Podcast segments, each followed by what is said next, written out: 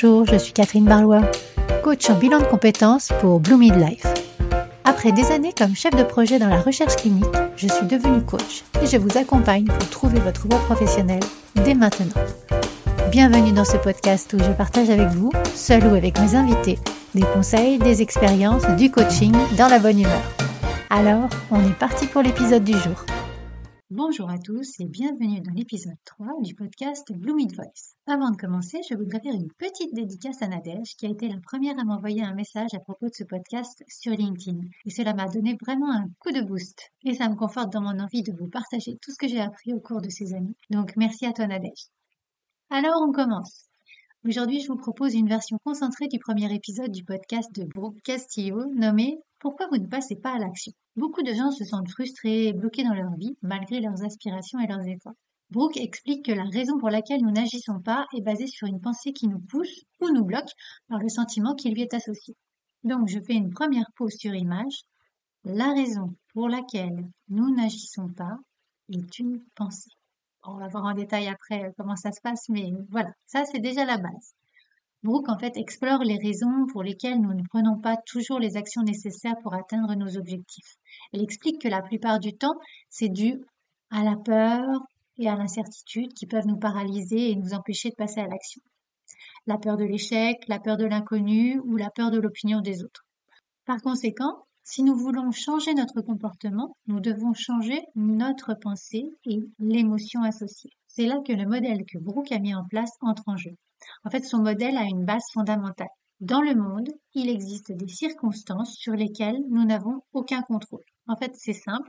Tout ce qui se passe à l'extérieur de nous est une circonstance sur laquelle nous n'avons aucun contrôle. En revanche, nos pensées, nos émotions, nos actions et nos résultats sont des éléments sur lesquels nous avons vraiment un contrôle direct. Donc Brooke souligne l'importance de reconnaître cette distinction et de se concentrer sur ce qui est réellement en notre pouvoir.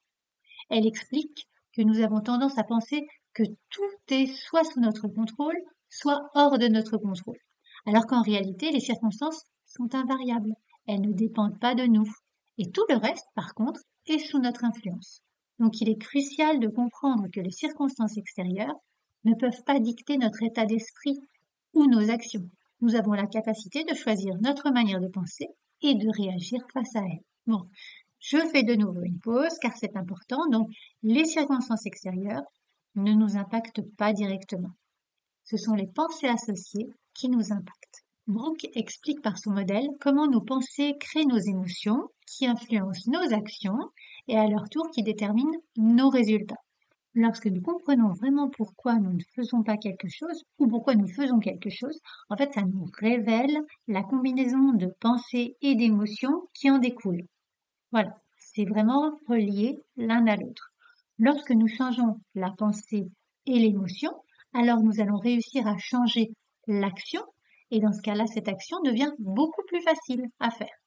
Et cela nous permet de, de nous responsabiliser et vraiment de nous concentrer sur ce que nous pouvons contrôler, plutôt que de nous laisser submerger par les circonstances extérieures sur lesquelles nous n'avons pas d'emprise. Donc en comprenant comment nos pensées, nos émotions, nos actions et nos résultats sont interconnectés, nous pouvons commencer à changer notre comportement en modifiant notre manière de penser et de ressentir. Donc cela nous permet de nous concentrer sur ce que nous pouvons contrôler et de prendre des mesures concrètes pour atteindre nos objectifs. Le modèle de Brooke peut être appliqué à tous les domaines de la vie, que ce soit la santé, la carrière, les relations ou même le développement personnel. En identifiant nos pensées et nos émotions associées à ces domaines, nous pouvons découvrir les obstacles qui nous empêchent d'atteindre nos objectifs et ainsi trouver des moyens de les surmonter.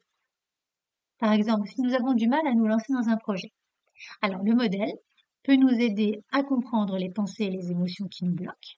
En comprenant ces schémas de pensée, nous pouvons trouver des moyens plus efficaces de changer notre comportement, comme par exemple euh, y aller par étapes, euh, ajouter du feu aux actions quotidiennes, ça permet de les rendre plus légères, ou maîtriser notre temps, il y a toujours en fait derrière chaque chose une pensée. Donc en allant voir cette pensée, eh bien on tirera les ficelles de notre comportement par rapport à la situation qui nous intéresse. Donc, quand on identifie la pensée, il ne s'agit pas de la changer immédiatement. On ne fait pas un bouton on-off. Le but du jeu, là, c'est de se poser et de regarder cette pensée. Alors, on va la regarder, l'analyser, et puis on va voir l'émotion qu'elle fait monter en nous. Cette pensée, elle n'est pas là par hasard. On verra dans les autres épisodes ce qu'on peut faire par rapport à nos pensées. Mais là, pour l'instant, on se pose par rapport à notre fonctionnement. Donc, en parallèle, on peut se visualiser faisant l'action laquelle on est bloqué et voir l'émotion ressentie alors. On aura donc en fait un déplacement entre une émotion qui nous bloque et une émotion qui nous motive. Et en restant plus souvent dans l'émotion qui nous motive, eh bien, on va plus aller vers l'action qu'on souhaite faire. Pour surmonter ces peurs et prendre des mesures concrètes, Brooke suggère d'adopter une approche plus positive et plus proactive. Elle nous encourage à nous concentrer sur nos objectifs et à visualiser le résultat souhaité. Et ainsi, notre cerveau va réussir à trouver des moyens concrets pour surmonter nos peurs et nos doutes. C'est cette émotion tournée vers l'objectif qui va vous aider à passer à l'action. Il vous suffit alors de trouver la pensée qui vous aidera à générer cette émotion et le tour est joué. Vous passerez ainsi plus facilement à l'action. Je vous donne un exemple concret pour moi. Au quotidien, je peux avoir une montagne de choses à mettre en place et ça me donne l'impression de ne pas savoir par où commencer. Souvent, je me dis que j'en ai trop, euh, ça me stresse. Alors, je peux être amenée à diluer un peu mon temps, à procrastiner. Euh, et dans le sens, en fait, euh, d'une procrastination active, du style, je fais passer plein de choses, mais pas les choses prioritaires. Et puis tout à coup, en fait, à un moment, il doit y avoir une sorte d'alarme à l'intérieur et je me rends compte que je suis dans mes pensées. Et donc, je fais un pas de côté et puis je me dis, bon alors, qu'est-ce qui me bloque? Et j'essaye de trouver la pensée qui va m'aider à plus facilement passer à l'action. Et quand je suis dans l'action et plus dans mes pensées, eh bien, ça me permet d'avancer, d'avoir plus confiance en moi. Et petit à petit, je mets des choses en place dont je ne me croyais pas capable. Donc voilà un petit peu le résumé du premier épisode. Ce que j'aimerais, en fait, c'est que vous me disiez en commentaire euh, quelle est l'action que vous ne parvenez pas à mettre en place et si grâce au modèle, vous avez réussi à identifier la pensée et l'émotion associée. Parfois, en fait, l'action est peut-être trop grande et dans ce cas-là, il faut la morceler, la mettre en toutes petites étapes pour enlever la charge émotionnelle qui peut être associée. Et puis, je vous rappellerai aussi le point important, c'est que quoi que vous trouviez quand vous allez utiliser le modèle, soyez bienveillant avec vous-même. La bienveillance vous permettra d'y aller en douceur et d'amener ces changements en douceur. Encore une fois, on ne passe pas de on à off ou de off à on d'un seul coup. On est humain, donc bienveillant avec soi-même.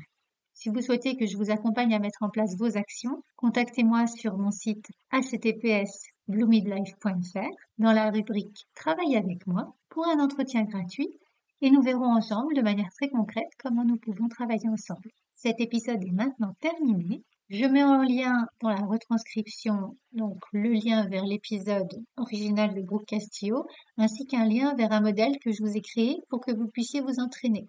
Donc il est en téléchargement pour vous. Et je vous donne rendez-vous vendredi prochain pour l'interview de Yacine Chouyeb qui nous parlera de son parcours à la fois entrepreneur et à la fois salarié et comment il a trouvé un nouvel emploi l'an dernier? Je vous souhaite une très belle semaine et je vous dis à très bientôt sur ce podcast. Si vous êtes resté jusqu'à la fin de ce podcast, sachez que j'organise un concours.